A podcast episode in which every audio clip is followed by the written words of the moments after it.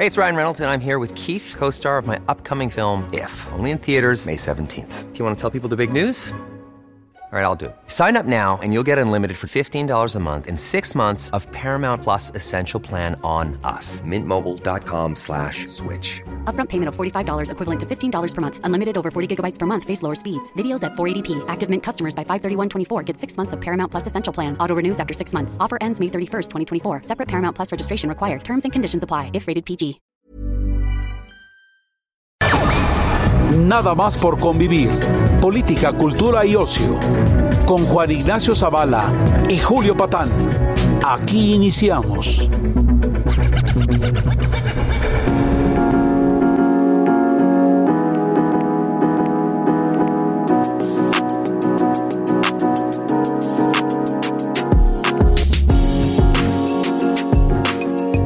¿Qué tal? ¿Cómo están? Feliz domingo, bienvenidos a Nada más por convivir. Julio Patán, ¿Cómo va la vida, Juan Ignacio Zavala? ya aquí vestido de Santa En pleno, Claus. en, en pleno Guadalupe Reyes. Pero, Yo, eh, este, estamos enfrentando el- la depresión de fin de año. Sí, este, con dignidad. con- con- no, bueno, en mi caso no. Este, con una. Los españoles le llaman el yoga ibérico. Sí, es, alcohol, mucha comida, siesta, luego hacían Sí, medios chiles, sí, ya sabes. sí, este, sí. sí, pero tal vez no sea la mejor manera. No, no, porque ya cuando llegas a, de, A enero, de Santa Claus, pues 11 ya kilos de no más, sabes sí. ni qué pasó, ¿no? Este, pero es terrible el Guadalupe Reyes. No, este- es una espantoso. cosa- gente profesional, ¿no? Es para gente profesional y joven. Y joven. Sí, Sí. ya, bueno, ya. Si acaso puedes el Guadalupe. ¿Qué será? Pues a las posadas. A las posadas, sí. ya, la última posada ya francamente no Sí. ves ni la piñata. No ves ni la piñata y llegas a la Te cena pierdes el intercambio. del intercambio. Bueno, eso es bueno. Qué cosa el intercambio, ¿no? No, no, no, no, no. A ti te fue bien algún día. Con un intercambio, nunca. Absolutamente nunca. Y luego, este, en algunas familias, no quiero dar nombres porque se ofenden mis primos y mis tías, les da por hacer intercambios de cosas pinches. O sea, hay intercambio normal Y el de pinches. y de cosas pinches. Están mejores las Y pinches. salen mejor las pinches. Exactamente, ¿no? Es un horror. Es una tradición ahí, este, rara. Las, tra- las tradiciones navideñas hay varias que deben estar proscritas. El pavo. Eh, bueno, No, Que el te- pavo no. el pavo no. Que tragas pavo. Bueno, vamos a, a introducir aquí nuestra. A la que invitada nos va a salvar. A la que nos, Nos, nos va a salvar, nos va a Ay, salvar. no sé. Trajimos una- una Qué res- responsabilidad. Trajimos una rescatista. Una rescatista, Trajimos una claro. rescatista. Eh, no, Ingela Camba, bienvenida Ingela, nada más por convivir. Muchas gracias Este, por la la- invitación, Juan Ignacio, Julio. Ingela es Un placer. este, psicoterapeuta. Y pensamos, ¿no? Porque, digamos, ahorita vemos lo del pavo, ¿no? Que a mí sí. Es feo tragar pavo tres semanas, Sí, ¿no? claro. En, en sus más diversas variantes, consomé, torta, Sí, en pibil, eh, lo que quieras. Ya no sabes qué hacer, ¿no? pinche pavo. Te aparece en todos los lados, Sí, en todos lados. Cada vez más seco. Sí. Yo esa tradición, el intercambio todavía lo dejaba porque todavía tienes aspiración que te toque Claro, alguien una que le botella haya ido de- bien el año y te compre un buen pomo. Un, por lo un buen- menos, un ¿no? whisky, un pura malta de Pero 18 no te años. unos y mientras tú dices la corbata. ¿no? Sí, la corbata del año pasado. Pero ¿qué otra tradición que te dices? No, no, de, de la Navidad. Sí. la- las fiestas de oficina de Navidad las detesto. En sí, a la gente de oficina sí le gustan muchísimo. Muchísimo. Tienen una cosa como liberadora. Entiendo, o sea, es como carnaval. o sea, es Como cuando se catártico, diría yo. Como cuando se permite todo, ¿no? Entonces, este, acabas con la corbata anudada en la cabeza, Sí, ya sabes, bailando ¿no? Bail- como chica bobó, ¿no? Exacto, Sí, ¿no? arriba, ar- arriba de la mesa, ¿no? Este, le hablas de tú al CEO, sí, sí, sí, sí, sí, sí. Tiras la onda, la de recursos Sí, sí. humanos. Hablas de recursos humanos. Buscando un muérdago en cualquier lugar, ¿no? Buscando el muérdago en cualquier lugar. Pero yo los odio. Pero yo soy muy, muy poco sociable para estas cosas. También debo decirlo. Sí. El ponche debería estar prohibido. El ¿De ponche- ponche. son ustedes? bueno, es que han sido años de Sí. atascarse de Sí, ponche y de fiestas. sí. Entonces ya terminas. Que le acabas vaciando el pomo de Bacardí porque estás hasta la madre no, sabor a caña de cubita, azúcar. ¿no? Sí. El otro día hicimos- Yo quiero hacer una reivindicación de la Cuba, pero eso es No, en otra es ocasión. fantástica, Es una gran bebida. Sí. ¿Sabes qué? Hay que hablar un día, ahora en enero, te traes tu libro de coctelería. Ah, y hablamos de alcoholes. de alcoholes. Y mi ¿no? ca- yo tengo un cuate En que- enero, que es enero tehuacanero. Exacto, en el como Tehuacanero. para que les des ese dato. El Ramadán. de. Exactamente. Para el Ramadán. Sí, este, la colación.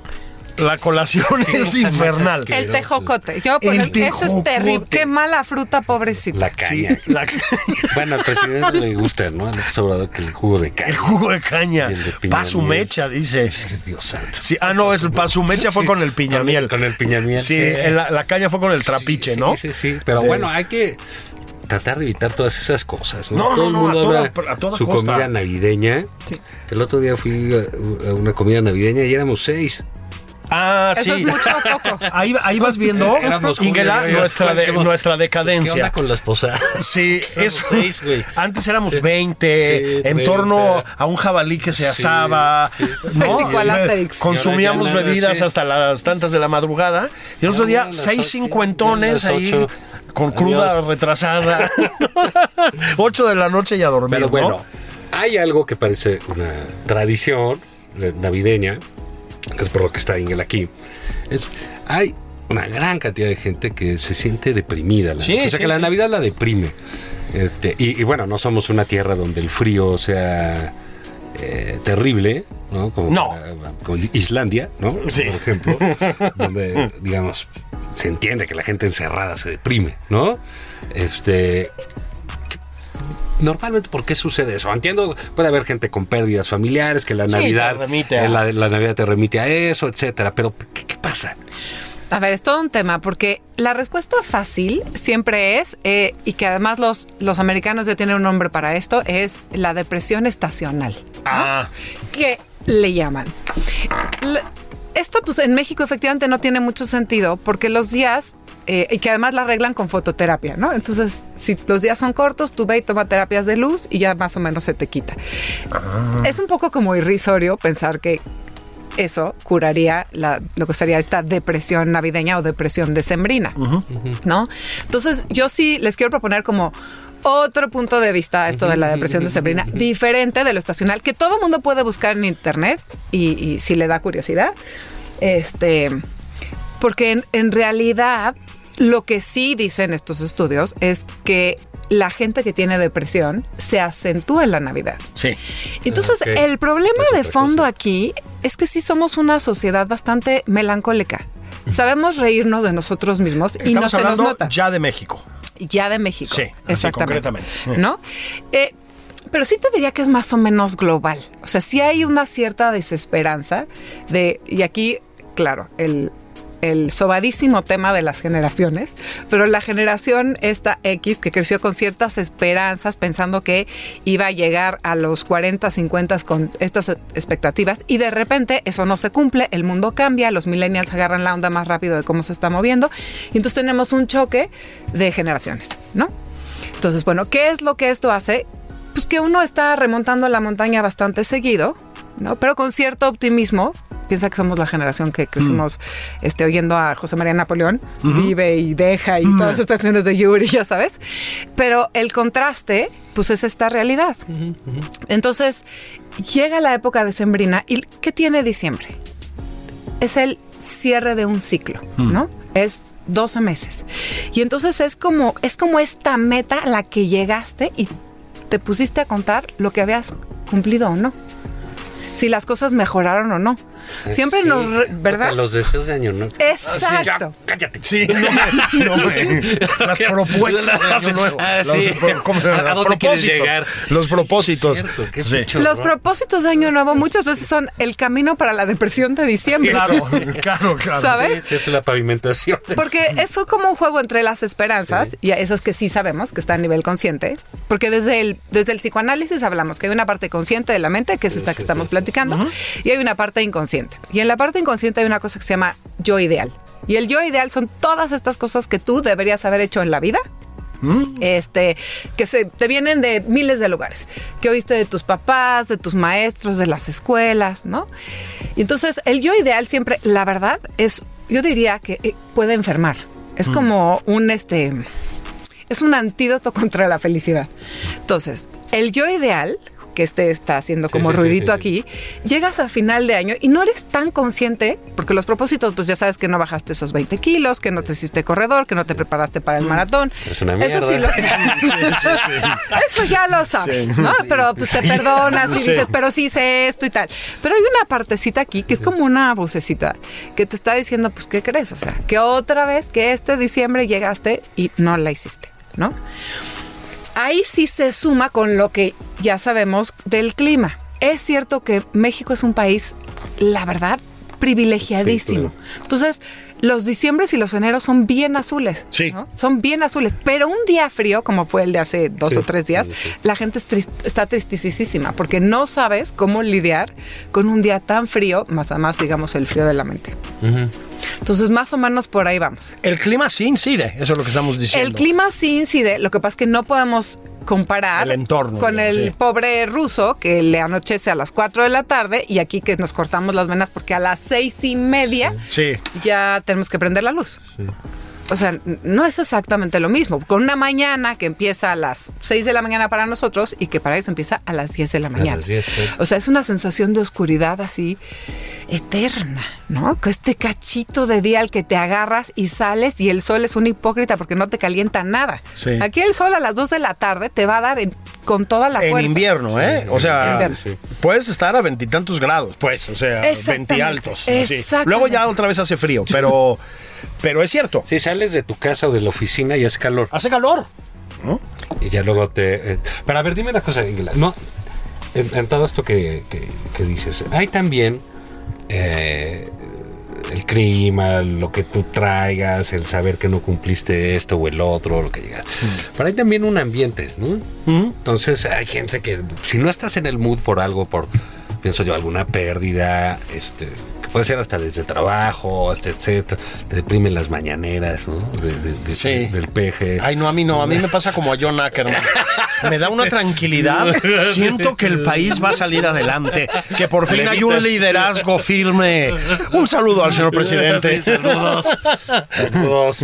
Y entonces, Pero si quiere, interrúmpalas todas las vacaciones sin ningún problema, ¿eh? las vacaciones son de enero a junio. A junio. Entonces, El Reyes Guadalupe. El Reyes Guadalupe, sí. ¿Qué es el Reyes? ¿Qué será? Junio. Sí. Julio. Pues julio, ¿no? No hasta verano. No, y ya puenteas Sí. porque vienen las vacaciones de verano. Usted relájese, Sí, sí, señor sí. presidente. Hay, pero digamos, está el ambiente navideño, que la gente que cantan y que los, se adornan y que los regalos y que todo es de alguna manera un poco festivo, que el punch, que la colación, que la piñata, que vamos a organizar la pastorela, ¿no? Este, que las fiestas del fin de año, todo ese boleto, los cuatro intercambios en que tiene que entrar cada uno. Y este ambiente festivo, pues, le choca a alguien que no está, este, pues que no está en el mood, ¿no? Sí. Entonces le, le da como que esta eh, aversión y están y son literalmente pues, los, los, Grinch, ¿no? Los Grinch, Los que están los todo el tiempo- Macario sí, Esquetino los del mundo. Sí. Que están, que Macario. están chingue y jode con odio la Navidad. Sí, sí. Navidad, y este, que sé que tengan que dar pinche regalo y empieza el pa- y empieza ya lo que habíamos resumido. Sí, sí, Pero, sí. ¿sabes qué? Lo que pasa es que ahí lo que está sucediendo es que esto de la obligación de festejar la Navidad Sí. es como una metáfora de esta obligación de ser feliz. Ajá. Y eso pesa mucho, sobre todo una, si estás en está el ánimo depresivo y la otra es si te están pasando cosas en la vida, que puede ser el mundo interno, puedes tener una pérdida eh, interna que tendrá que ver con depresión y melancolía, o el mundo externo, o sea, hay cosas donde perdiste tu trabajo, eh, ganaste menos dinero este año, no tuviste aguinaldo, el clima, ¿no? Social es difícil, entonces estos dos factores hacen que cuando alguien te diga es que tienes que ser súper feliz, es, es como hasta agresivo, ¿no? Es como venirte a embarrar tu ideal de felicidad a uno que, no sé, no, no le está pasando bien. Entonces se entiende. Hay, y no solo son los grinchos, hay gente que puede estar pasándola medio bien o que por fin se resignó en la vida que no tiene que ser feliz y le ha costado un trabajo enorme laboral que efectivamente se puede atravesar bien la vida con ciertos momentos de felicidad, pero no los que tú escojas. No me escojas la Navidad como ese momento para ser feliz, ¿no? Sí, es, es como obligación de ser feliz. La obligación ¿no? de ser feliz. Ahora, No vamos a volver a hacer referencias al presidente No. porque ahorita estamos No, no, hablando no. de otra cosa, feliz, ¿no? Feliz, feliz, feliz. Feliz, feliz, feliz, Pero sí. eh, Bartlett es sí que es feliz, feliz, feliz. Ah, feliz, ese está. cabrón, o sea, Uy, chu, chu, chu. Le, le tocó, Sí. le tocó en el intercambio de regalos le tocó que le diera 25 Heréndira, casas. que le daba- que le- y le daba. Pero bueno, como siempre estamos Claro, que me toque Heréndira, que, Que me le toque y sí. le tocó. Y le tocó, sí. ¿Qué le dio a cambio, señor Bartlett? Nomás Ah, bueno, pregunto, ¿qué ¿no? los otros? A mí sí me gusta. La, la- digo, ya. Se acaba un número hasta la madre, la esposa eso y todas esas cosas. Y, y con niños peor, ¿no? Hijo, sí, tú que tienes tus chiquitas, Pero bueno, ahorita con las chiquitas está muy padre. Sí. Es toda la ilusión. pero ya que no tienen esa ilusión que se vuelven ña ña ña, Sí. ¿no? Sí, Así que no está ni en la piñata ni en lo otro. Sí. En fin. Eh, pero también dices, bueno, pues si va a estar de jeta, güey, pues vete, ¿no? O, sea, o- o- o vete a dormir o, o no participes. En, pero pues sí tiene toda esta cosa de como que de obligación social, Estamos- ¿no? De ser feliz, que es una cosa tremenda, ¿no? Porque es también... El otro día leí ahí un, un- un libro muy interesante, Bárbara, se me olvida el, el nombre, que se llama Sonríe o Muere, que es todo un ensayo sobre la eh, La obligación de la psicología alegría, positiva, digamos. sí. ¿no? Este, bárbaro. y cómo se fue metiendo de la iglesia a las empresas. No, ah, un día hablamos Ah, de eso. está bueno es, eso. Es súper ¿Cómo se llama? interesante. Me interesa. Sonríe o muere. Sonríe o muere. Entonces, esta obligación, ¿no? De la felicidad. Te da cáncer, a ella le da cáncer de, de, de, eh, de mama. Entonces resulta que todo ese movimiento es, tómalo como una bendición. Ah, sí. Sí, ¿cuál es tu aprendizaje? Sí, Claro. Oye, es espérate, una ventana de está- oportunidad. Sí, Chinga sí, tu madre. Sí, Sí. O sea, está O sea, hay un dolor que es necesario atravesar. Y, Exacto. y eso le tienes que dar la- el tiempo a la gente que atraviese Sí, ese momento sí, de dolor. claro, no puedes sí. estar empujándole tu positivismo.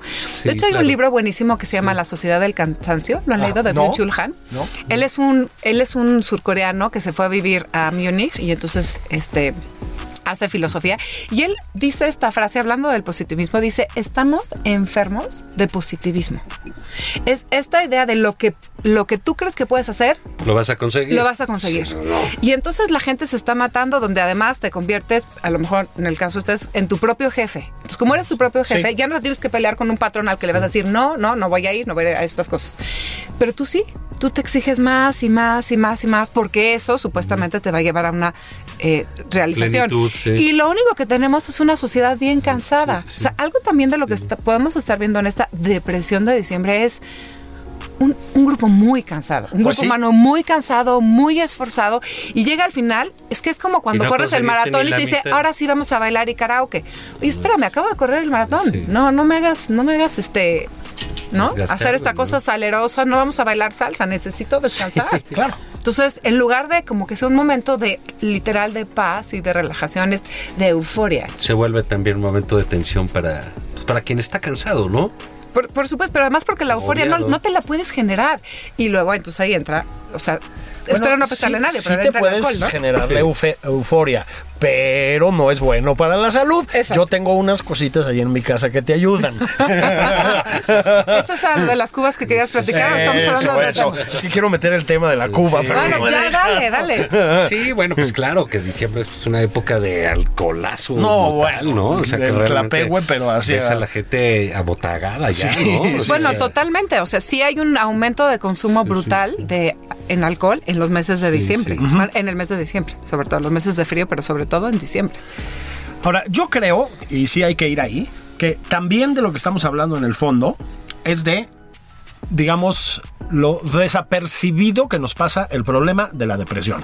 Creo que, creo que ese también es un rollo de fondo, más allá de la temporada. O sea, me refiero de la- a la depresión Claro. como un fenómeno desatendido, incomprendido, ¿no? Sí, te agradezco muchísimo el que lo subrayes, porque en realidad hay muchísima depresión. Yo te diría que es la enfermedad de hoy, por así decirlo, que no sé si llamarlo enfermedad, podemos decir el trastorno la de hoy. condición, Trastorno, no Sí, sí. sí, que, que otra vez ti- tiene que ver con, con, con muchas cosas, una cosa de duelo, de pérdida, otra cosa de melancolía, pero es muy silencioso. ¿Por qué? Porque finalmente alguien depresivo es alguien que uno siente que tiene que cargar.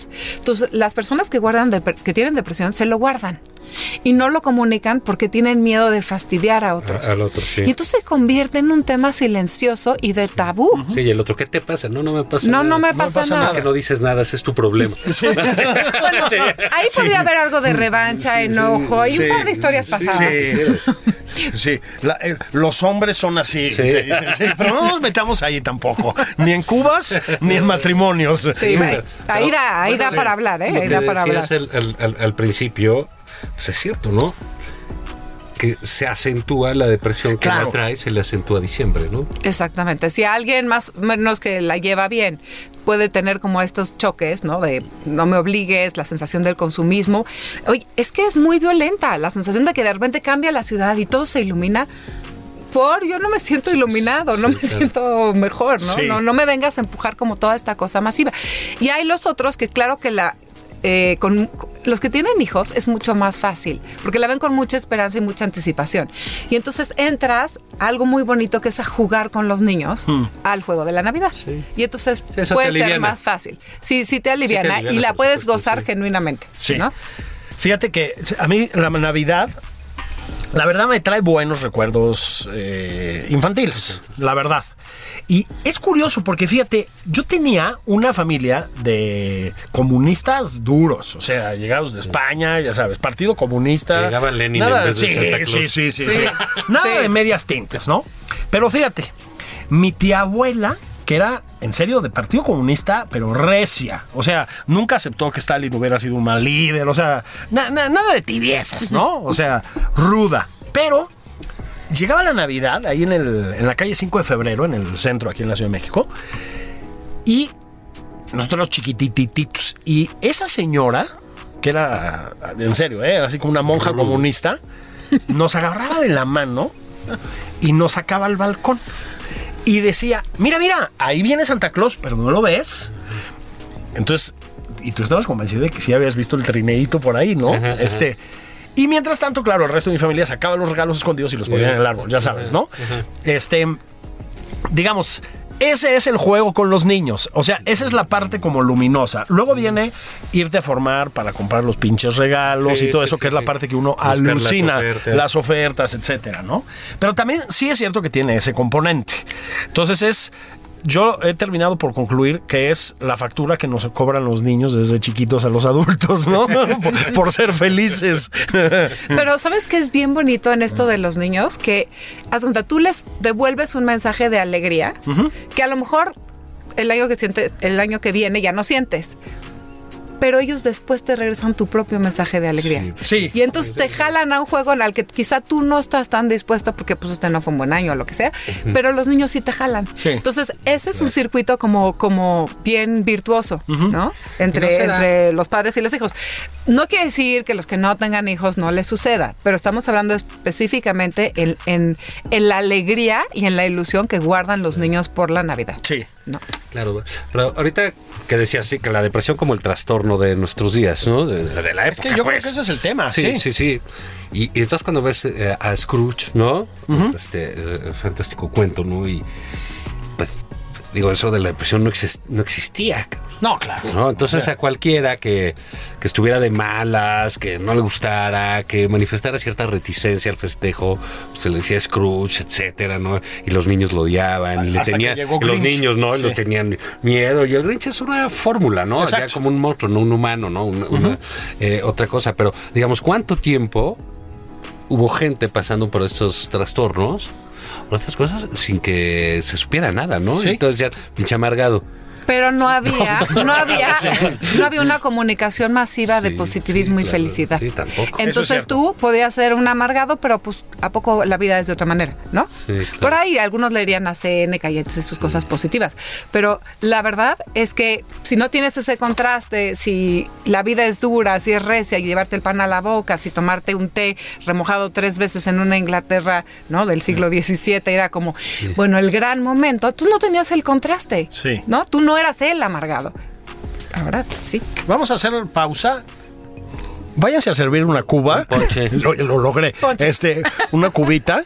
ron blanco. Tiren el ponche, perdón. Tiren el ponche discretamente, metan las frutas al triturador, sírvanse una cuba.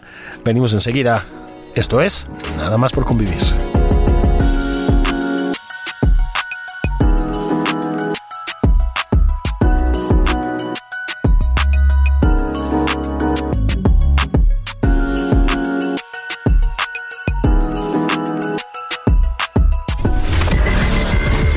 Julio Patán en Twitter. Arroba Julio Patán 09. Esto es Nada más por convivir, una plática fuera de estereotipos con Juan Ignacio Zavala y Julio Patán.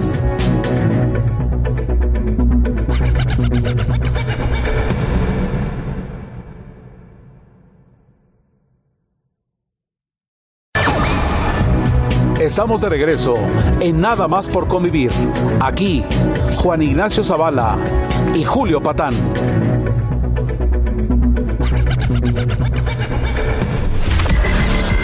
Sigue a Juan Ignacio Zavala en Twitter. Arroba Juan y.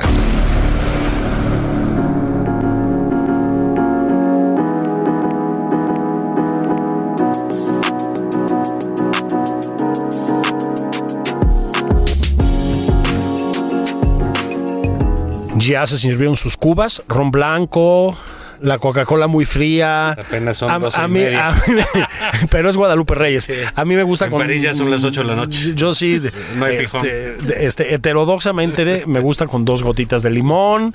Pero no veníamos a hablar de cubas, que es un tema que no quiero meter a esta mesa. Estábamos hablando de la depresión navideña. Estábamos hablando, por lo tanto, de la depresión. Inge Lacamba, nuestra invitada de hoy, sabe mucho de estos asuntos porque ella, a diferencia de Juan Ignacio Zavala y de mí, sí estudió. Estudió. Sí estudió. Este, sí, sí, sí, sí, ella sí le metió candela, ¿no? Ya hablando en serio, Ingela, hay un problema de depresión extendida y además confundimos la sintomatología muchas veces. Pensamos que la depresión es estar triste. La depresión no es estar triste, es una cosa mucho más compleja, ¿no? Sí, por ejemplo, el caso más contrastante es el de los niños. Los Ajá. niños deprimidos, uno pensaría, no, pues es el que no juega, no, no tiene amigos. No, el niño deprimido, el síntoma es exactamente ese niño que se pelea, que hace ruido. La euforia.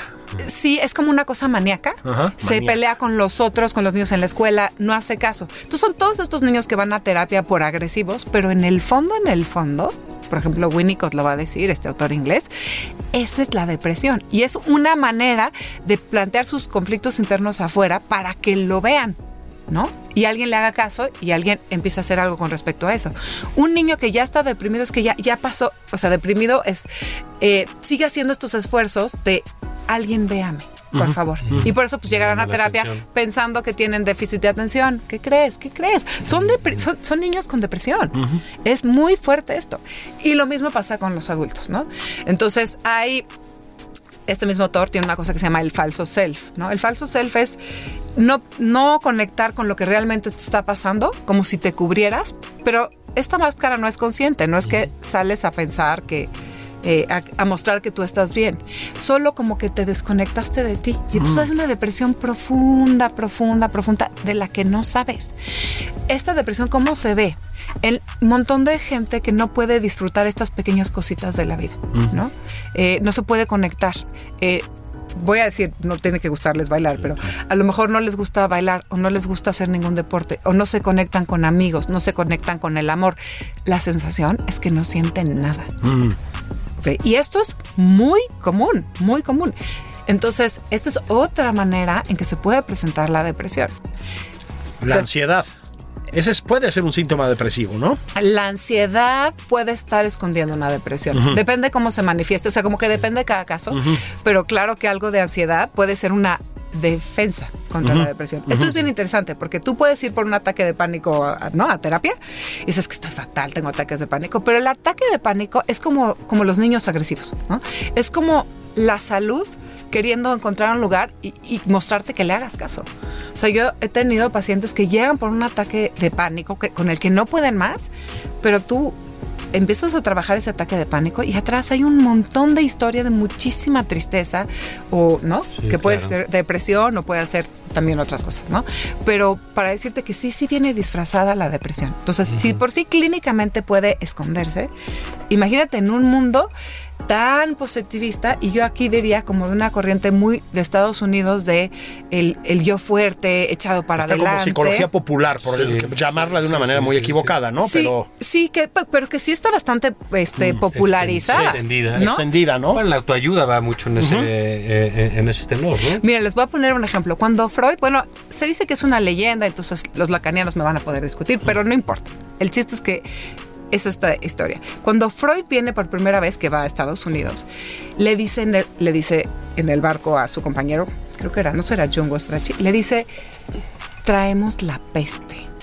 Él pensaba que iba a llegar con esta teoría psicoanalítica de el odio y las pasiones y el agujero, y la- ¿no? Y la sociedad en guerra y difícil, y el malestar en la costura.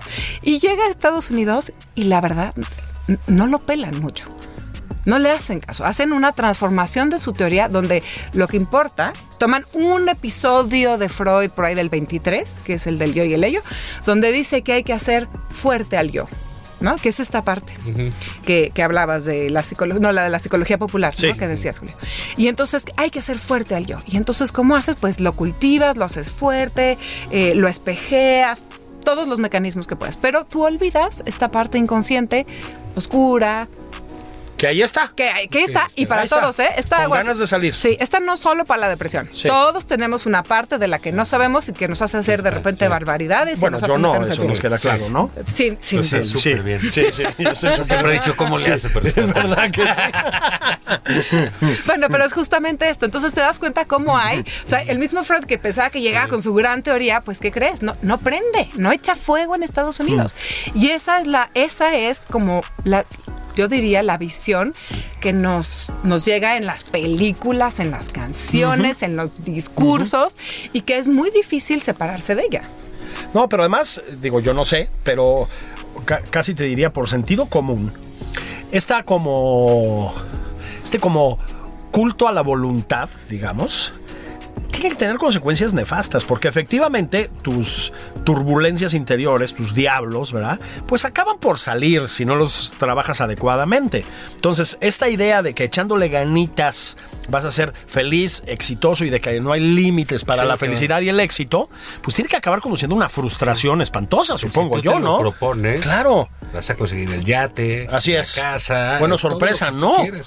No Y te necesariamente. propones Y te dedicas todo el tiempo nada más a pensar en eso, tanto tiempo eh, al día, tanto tiempo a la semana. Es la manera de conseguir lo que tú Pero ahí- dices, bueno, sí. por Dios. Ahí justamente es otra vez, ¿no? Como este, el yo ideal es el que puede, sí, ¿no? Esta psicología Sí. lo que te refuerza es un yo ideal que puede salir adelante. Entonces, ¿qué hace, qué hace la mente? Empieza a buscar culpables. No, mira, es que yo no tengo este trabajo tan bueno porque los mexicanos que vienen a quitarnos el trabajo, Sí, ¿no? claro. Claro. O sea, fíjate los mecanismos de defensa Sí, que empiezan a hacer, porque tú, sí. tu yo ideal de que tú puedes, no lo vas a soltar. O sea, eso, te digo, hay una, una chava que se llama um, Chasette Smirgel, muy buena, que dice la enfermedad de los ideales, del ideal del yo. Porque entonces tú en lugar de acceder y decir, es que la verdad sí no se puede, o no se puede tanto, o no Sí. se puede así, o sea, bajarle como unas rayitas, ¿qué vas a hacer? Vas a dirigirle la culpa a alguien más Claro. al gobierno, al Estado, a los mexicanos, ¿no? En el caso de Estados Ah, Unidos. exactamente. Al- exactamente. Ah, bueno, a Dios, ¿no? A ver. O sea, que Dios te castigó, Dios te hizo. A ver, déjenme esto. reconstruir lo que estamos diciendo. Tú piensas que tu, el ejercicio de tu voluntad puede llevar, digamos, a tu país a la grandeza. No funciona y luego le echas la culpa a los demás. Exactamente. Ah. ¿Dónde he oído eso? Mm, no se me ocurre ningún ejemplo concreto. No tengo nada a la mano. No, no tengo nada a la bueno, mano. pero es- sí es parte del, del- del- del problema, ¿no? Es que no incluir la realidad es un Exacto. problema de la es un problema bien narcisista en la mente. O sea, yo pienso lo que yo pienso. Oye, pero mira, la realidad me está diciendo esto y Julio y Juan Ignacio me están diciendo eso, pero sabes qué es que yo pienso esto. Y el narcisismo es como si fuera un, una burbujita en la que no puede entrar nada. Sí. Lo que yo pienso es lo correcto. Entonces, cuando tú no puedes dejar entrar a la realidad, tenemos un narcisismo, un problema narcisista muy grande. Y entonces tú no puedes interactuar con lo que está pasando y entonces sigues dando de tumbos en esa esferita donde nadie entra. Sí. Es un problema grave. Y alguien, digamos, que trae un cuadro depresivo, de angustia, la Navidad lo abarata. Lo. O sea, lo- en el sentido de lo descuenta. Lo o sea, de lo, lo- lo tumba. le pone un descontón, Ah, pues. sí, sí, claro, por supuesto, por supuesto. Pero además, les voy a decir, otro problema es, es que la depresión es complejísima. Mm. La depresión tiene algo de narcisista. ¿Por qué? Porque entonces tú te empiezas como a proteger de esa pseudo felicidad, o- pero a la vez la mente no es tan selectiva. Entonces tú te proteges de la realidad, te proteges de ver esos que a lo mejor te Claro. quieren ayudar y no lo ves y estás ensimismado en un dolor del que no sales. Entonces tienes amigos que sabes que te están invitando a estas fiestas y ay, estos son unos pesados, me obligan a ir a sus cosas y en realidad te están queriendo mover de ese lugar en que estás detenido porque te ven, pero no lo ves. Tú estás, no voy a, o sea, estás ahí como, como entre defendiéndote y protegiéndote. Entonces es un tema súper complejo. Bueno, y luego la depresión también se, aquí se, casi literalmente, también se alimenta, además, físicamente. Es decir, Sí, claro. si además de eso estás embotado de comida, crudo la mitad de las vacaciones, ¿sí me explicó? Cansado por los desvelones y etcétera, No, pues, pues, eso tiene una retroalimentación espantosa, ¿no? Sí, sí, por supuesto. Hay una cosa eh, realmente orgánica que tiene que ver con, con lo- el alcohol, que sí es un depresor, ¿no? La verdad, tiene este momento de euforia, Te dije, pero güey. después baja. Ah. Dije, Pero bueno, si ya se van a dormir, ya no les va a durar mucho la depresión. De eufóricos se van a dormir, no van a sentir esta parte. Pero hay un tema bien difícil y son las reuniones familiares. Uy, sí. es todo el mundo tiene este ideal de familia otra vez en la que creciste y entonces la tía que te ayudaba, tus hermanos que son lindos y llega la fiesta navideña y ya nada es como antes. Así todo el mundo creció y entonces tus propios padres pueden tener comentarios que dices no se lo puede haber ahorrado, este, los hermanos, los tíos y, y empiezan a hacer unas cosas como muy muy, muy áridas, ¿no? Y hay comentarios que no esperas, pero además porque tienes a tu familia idealizada. Es que los voy a ver a todos, es que vienen de fuera. Y los que vienen de fuera, Nos lo que tú haces. Sí, sí, ya no les parece bien lo que haces, ya no les pareces tan inteligente o tan simpático, Sí. quieren traer sus propias cosas, te interrumpan. Y entonces hay como un entramado bien difícil que hace que en realidad las fiestas no siempre sean lo que quisiéramos que fueran. Salvo en mi caso, mi familia es toda impecable, no hay una sola disfuncionalidad, todos nos llevamos perfecto, nunca le hemos hecho una chingadera a nadie. Menos entre nosotros. Me- no, menos No, entre no nosotros. sale del núcleo familiar. Nada, es- pero eso es un caso excepcional. Totalmente único, único. Vamos a registrarlo, yo creo. Sí. ¿Cómo ser una familia Entonces, ideal? miren, para, para mm, eh, inyectarles optimismo y alegría en estas fiestas, hemos desacreditado la Navidad, el alcohol, a la familia, a los amigos, el trabajo, la psicología popular, la autoayuda. El positivismo esto, el- el- el- americano, ¿no? sí, sí, sí, sí, sí, sí, sí. Con el único que no nos hemos metido es con el presidente de la República. No, porque es Navidad. Porque es Navidad. Es Navidad. Pero sabes que justamente el bajar estos pedestales hace que cualquier momento alegre sea mucho más apreciado. Eso es cierto. Y los pequeños toques tienen un valor mucho más rico que si los estás esperando allá en el firmamento. Los Entonces, pequeños toques. Los pequeños toques. Ah, ah, ah, sí, yo estoy de de acuerdo. alegría. Sí, sí, sí. Los Ah, pequeños sí. toques de alegría Ah. se adquieren como una luminosidad mucho más importante que si las estás esperando allá en el firmamento estrellado. Entonces, está bien bajarle a los ideales. Está bien que, que en- vayas a tu, a tu comida con tu familia y puedas ver que, pues a lo mejor el pavo no te gusta, pero lo hicieron porque se acordaron que hace 15 años te encantaba el pavo. Y tú sabes que no te han escuchado durante 15 años que has dicho que no quieres pavo, pero puedes pensar, híjole, es que me quieren como hace 15 años. Entonces, como que ves ese lado, te da tantita ternura y entonces empiezas a ver que sí hay cosas lindas que puedes rescatar. Nah. Mientras no te vayas a salvo el ponche con tejocote. No, el tejocote sí debería estar prohibido, ¿no? Qué mal sabe el tejocote. Pobrecito. Sí, es una fruta muy piñata, sí. Sí, sí, es como una deformación del durazno rarísima, fea, ¿no? Y el Sí, es fea. y tiene como pecas, no sé. Sí, y luego con en el ponche, que se está hir- hirviendo como durante 14 horas, Sí. ya sabes, así en una olla gigantesca. Entonces queda hecho una especie de masa blanduzca. No, no, no, no, no, no. Eh, Yo sí con el ponche no puedo, ¿eh? Y eh, Pero no. yo sí el que hace mi mamá. Ah, bueno, sí, ¡Ay, sí. Sí, perdón. Estamos en Navidad. ¿no? Estamos en Navidad. Ya sabes, El- solo el único ponche que me gusta es el de la señora madre de Juan Ignacio. Zavala. Muy bueno, le pone guayaba. Sí, le pone- ¿no? ¡Ay, la guayaba! Sí. La guayaba se, había- deshace más se, que se deshace más. Hijo, la guayaba queda. ahí, la sí, guayaba, sí, como Sí, que se. como granitos sueltos aparecen. Como granizos sueltos. Como las propiedades Ay, de hijo. Bartlett, se- Sí, es se como, desvanecen como las propiedades de Bartlett. Claro, 4T. claro. Sí. Pero bueno, sí, la verdad, pues ojalá este, de todo este tema, pues quien nos oiga, quien se sienta medio mal y sea eh, Grinch o Scrooge o, o el amargado o fulanito, Así es. fulanita, O- otra vez un saludo a Macario Esquetino. pues también hay eh, pues terapias. O sea, No, son cosas claro. que hay que atenderse, que hay que cuidar. No, no solo la depresión, estas uno no sabe nunca lo que trae en la cabeza, ¿no? Y uno eh, cada vez pues se confunde más en esta época y hay Así cosas- Pues hay que atenderse y hay que ver qué pasa, ¿no? Porque es o sea que todos los demás estén falsamente felices. Pues no, no- no significa que estar justificadamente amargado es bueno, ¿no?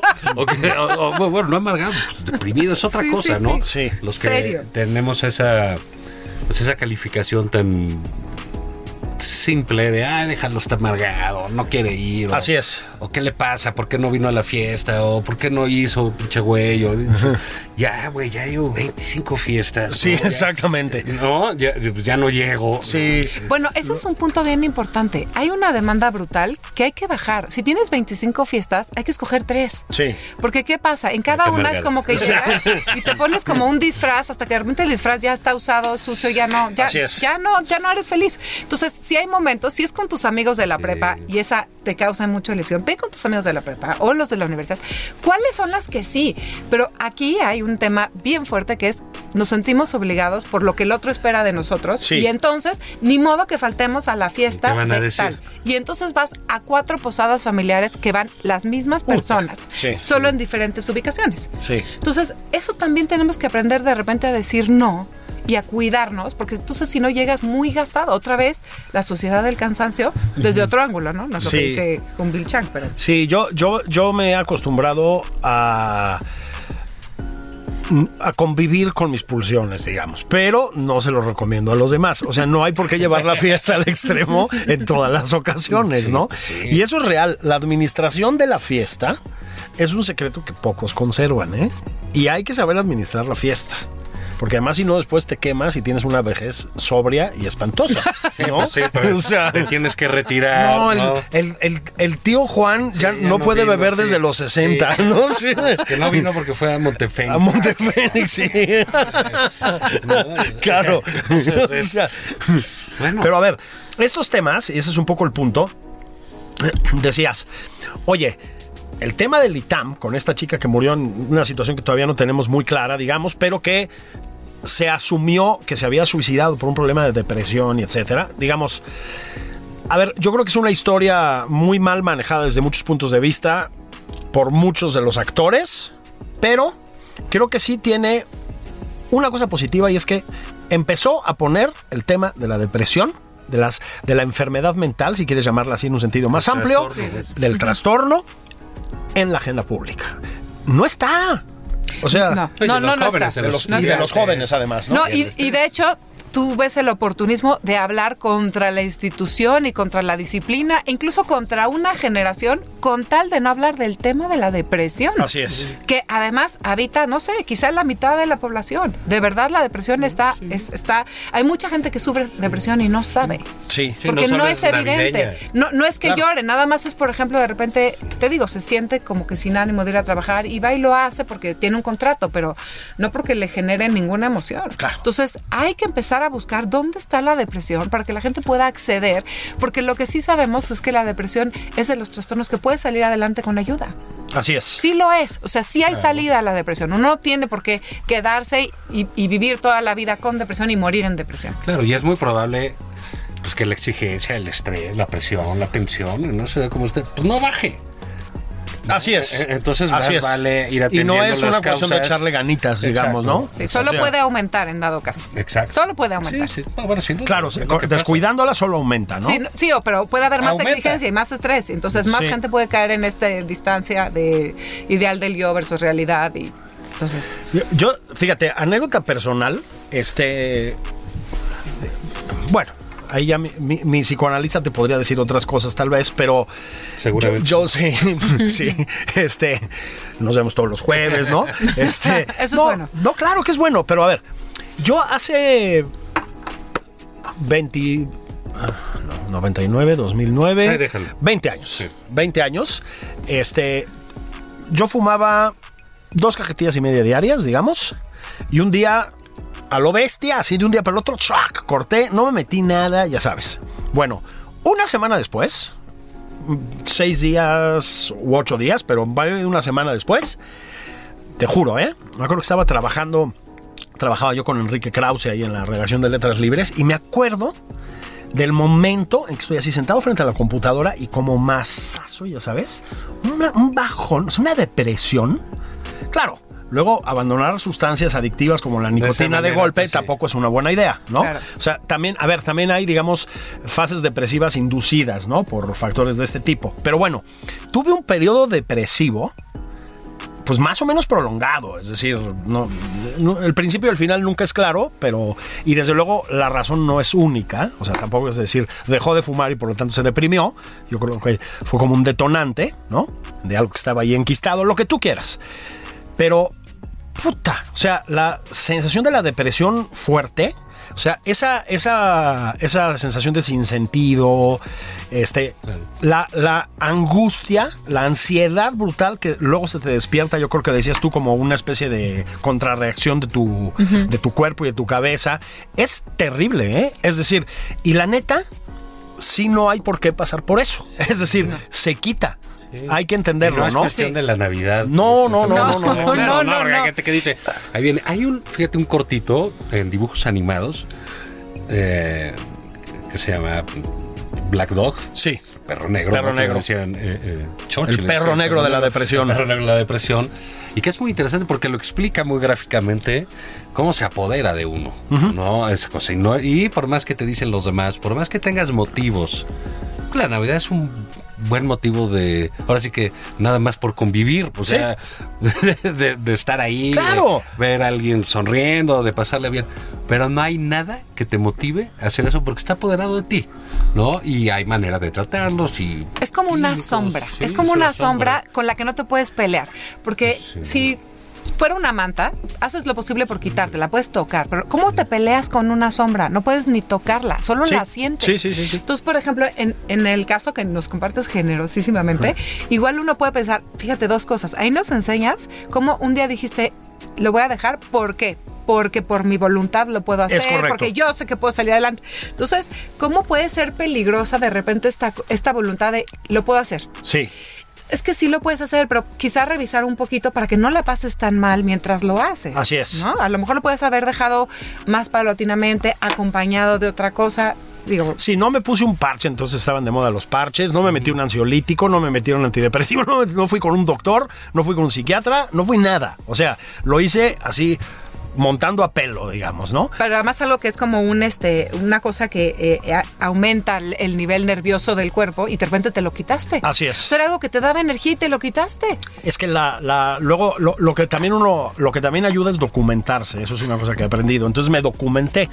Y lo que tiene la nicotina, que es una sustancia bien cabrona, Oh, bueno. es que, digamos, más que provocar energía, digamos, es decir, más que al revés, más que quitarte la ansiedad, Porque tú dices, no, pues me voy a fumar un cigarro para tranquilizarme. La única ansiedad que mata es la que provoca la ausencia de nicotina. Ese es el. Ese es el física. claro, es, es decir, no es que tú seas una persona ansiosa y la nicotina te baje la ansiedad. Es que la ausencia de nicotina en tu organismo provoca. provoca una ansiedad brutal. Va justamente, o sea, tú consumes más nicotina, es como el alcohol y las drogas, contra el síndrome de abstinencia. Exacto. Sí. Va justamente a calmar eso, pero entonces lo genera como el círculo vicioso, ¿no? Genera un círculo vicioso. Y, y- y también en este caso, que generosamente, como bien dicen, compartes, puede ser trabajar en letras libres es deprimente. claro. No, o sea, di- digamos, hay que, hay que tener las causas. ¿no? Claro. Vol- claro, volteabas, veías al jefe de redacción de la época y ¿Qué- decías, qué hago aquí? puta, ¿Qué hijo, ¿no? no? Claro, que no trabajar con Krause fue fantástico. Este, sí, pero insisto, ¿no? Es sí es eso del enemigo silencioso. Sí, o pues, sea, sí, ya sí, sé que se ha sí. convertido como en un cliché, pero es cierto. Es cierto, ¿no? Por eso por eso lo decía. Yo ya después, digamos, procesando mi caso, como se tiene que hacer, Sí. Este, porque hay un momento en que, bueno, el, el síndrome de abstinencia, ahí sí ya eh, físico y tal, pues sí pasa. Sí. Es decir, Total, si lo es superas. real, es real. Es real. Y lo logras superar, pero necesitas Sí, desintoxicarte. yo lo hice de una manera bestial, pero me puse a hacer ejercicio, o sea... Sí, te acompañaste que- a lo son mejor del que- ejercicio que tiene otro tipo de endorfinas. ¿no? de- sí, secretas endorfinas, etcétera, ¿no? En fin. Y no he vuelto a tocar el tabaco, ¿eh? Es- Eso, es un- eso sí también tengo que decirlo.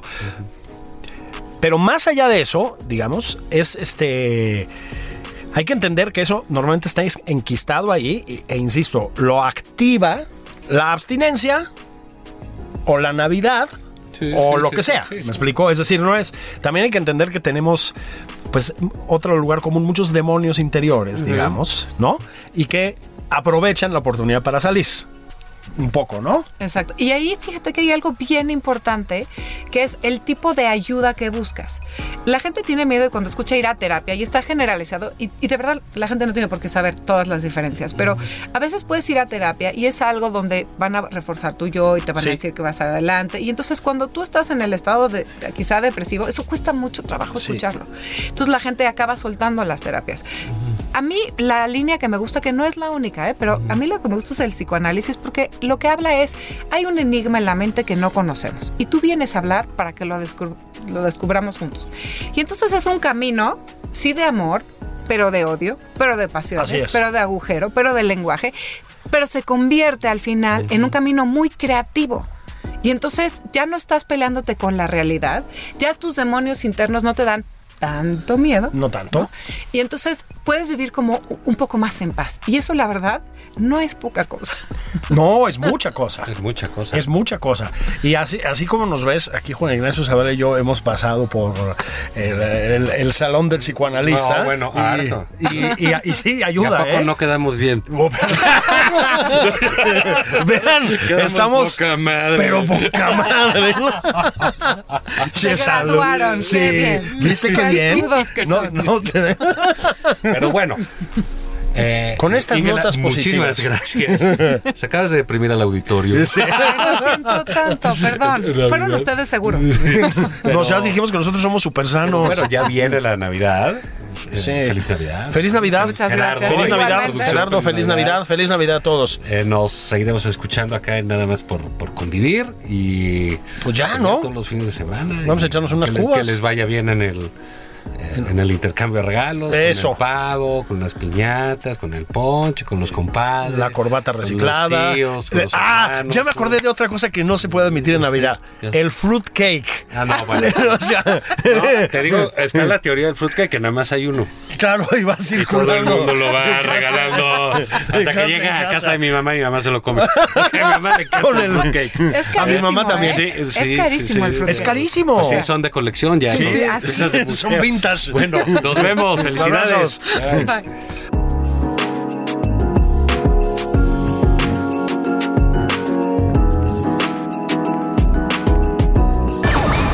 Esto fue Nada más por convivir. El espacio con política, cultura y ocio, con Juan Ignacio Zavala y Julio Patán.